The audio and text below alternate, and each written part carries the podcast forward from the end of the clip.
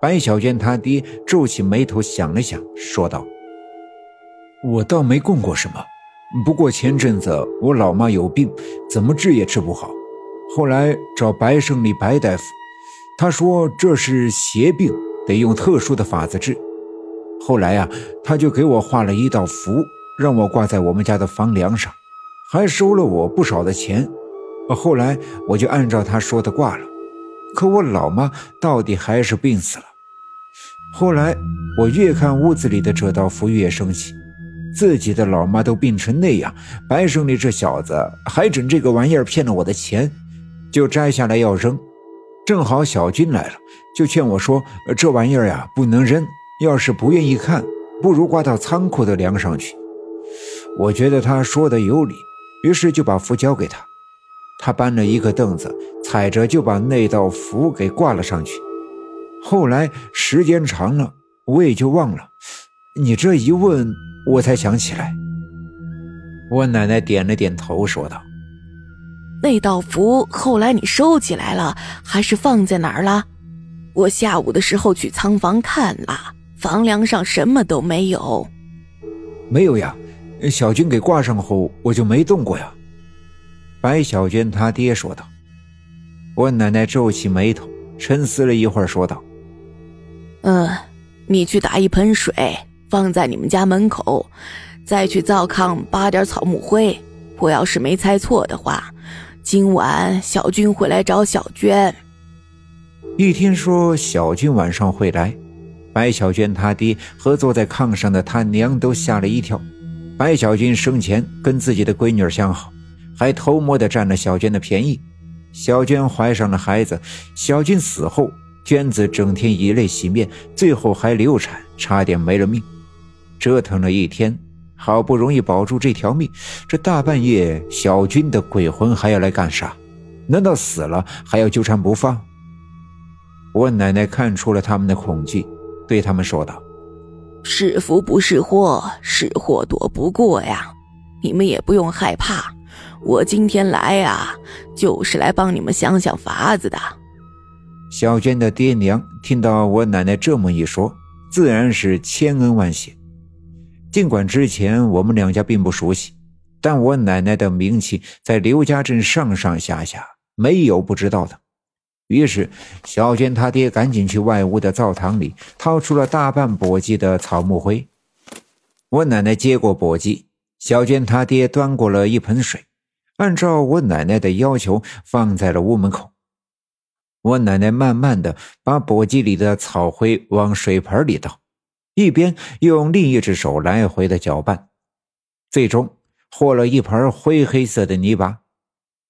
我奶奶关紧屋门，弯腰在盆里抓起一坨泥巴，开始在屋门上沿着门缝来回的涂抹，抹好了门缝，又涂抹了门轴的缝隙。最终把这屋门啊涂的是密不透风，我就在一旁看着，觉得十分好玩。就当我奶奶涂完，转身去一旁的脸盆洗手的时候，我突然听到了一阵脚步声，那声音十分的沉重，沉重的令人压抑，仿佛每一步直接踩在我的胸膛上。那声音。越来越近，越来越近，来啦！我奶奶用毛巾擦擦手，看着我异样的表情，问我道：“其实我并不知道奶奶是在说什么来了，但我还是点了点头。我踮起一脚，试图从屋门的玻璃窗向外望。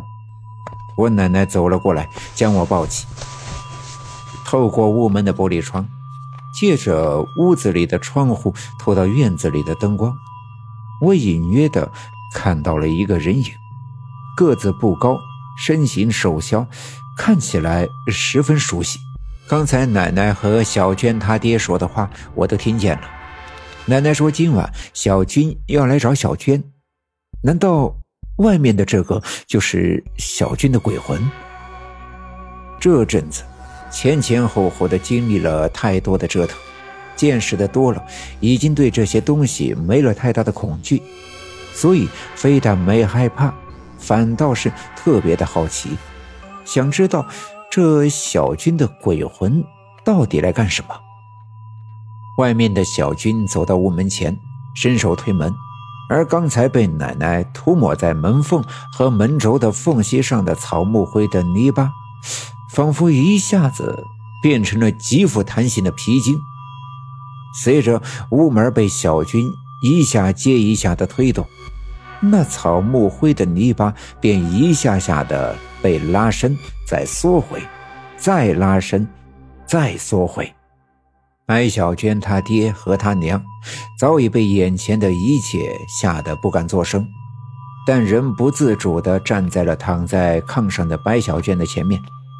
尽管他们不知道外面这个小军的鬼魂到底要做什么，是否是想要进来伤害小娟。但潜意识里，他们仍愿意挡在他们女儿的前面。我奶奶看了看他们，冲他们摆了摆手，示意他们不要紧张，弯下腰，把抱在怀里的我放在地上。我个头小，这样便无法透过屋门上的窗子看到外面。可是越是看不见，越是好奇，于是我使劲地踮着脚。推门的力量越来越大，看来用不了多久，外面的小军就要进屋来了。本集已经播讲完毕，感谢您的收听。欲知后事如何，且听下回分解。